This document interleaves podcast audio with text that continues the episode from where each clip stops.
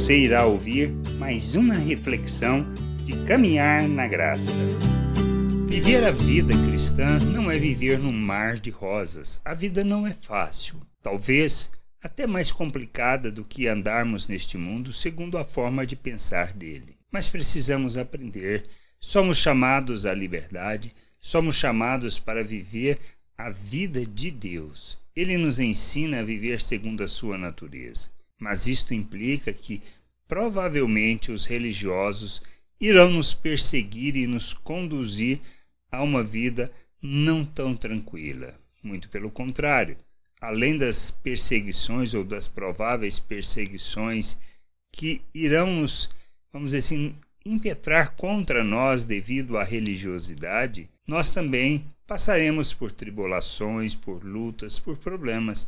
E além disto, não somos mais, vamos dizer assim, preservados diante das circunstâncias da vida, das dificuldades da vida. Mas o que precisamos aprender é viver segundo a vontade de Deus. Paulo instruindo lá em Atos, no capítulo 14, versículo 21 e 22, ele diz assim: E tendo anunciado o evangelho naquela cidade e feito muitos discípulos, voltaram para Listra, Icônio e Antioquia, fortalecendo a alma dos discípulos, exortando-os a permanecer firmes na fé e mostrando que através de muitas tribulações nos importa entrar no reino de Deus. Ou seja, a vida cristã não é simples, não é fácil, não é tranquila, mas é libertadora. É o que a gente precisa entender, pois nós, nos convertendo a Deus, nós somos conduzidos numa jornada de entendimento e de compreensão, aonde sofismas são destruídos, fortalezas são aniquiladas completamente, para que a gente ande segundo a natureza de Deus. Que a gente precisa entender para isso, que nós somos chamados à liberdade. A verdadeira liberdade é a compreensão de que andar segundo os valores eternos do reino de Deus não se trata de uma mera obediência, mas de uma compreensão de natureza de quem somos. Somos chamados à liberdade. Somos chamados para vivermos os valores eternos do reino de Deus na terra. Isto implica em andarmos de forma diferente da maneira de pensar deste mundo, mas para andarmos segundo aquilo que está e foi planejado por Deus para as nossas vidas. A verdadeira liberdade. Andar como Cristo, pois nós fomos feitos à imagem de Cristo.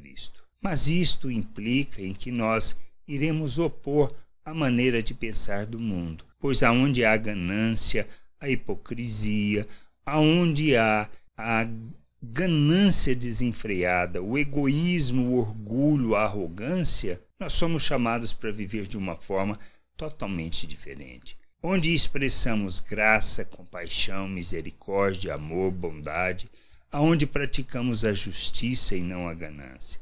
Nós precisamos entender que nosso chamado é para vivermos a vontade de Deus na terra e encher a terra com conhecimento da glória do Senhor. Quando decidimos viver pela maneira como Deus nos chama para viver, nós com certeza padeceremos as perseguições que serão impetradas justamente pelos religiosos, pois nós oporemos não por falarmos, mas pela maneira como nós vivemos e pelo que fazemos e pelo chamado que trazemos as pessoas para andar numa realidade totalmente diferente, experimentando a verdadeira liberdade e a verdadeira vida que está em Deus. Ao entendermos isso, nós vivemos o reino de Deus na terra. Além disso, passamos por tribulações para um processo de amadurecimento, de crescimento, temos as lutas temos os problemas e as dificuldades inerentes ao ser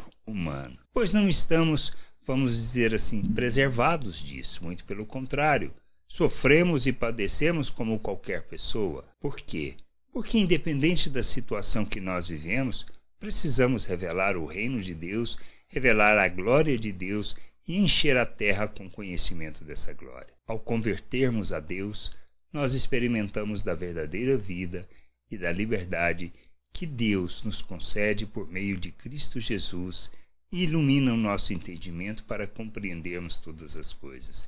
Que a gente possa crescer, amadurecer e viver a plena vontade de Deus neste mundo, honrando e glorificando o Senhor. Graça e paz sobre a tua vida. Amém.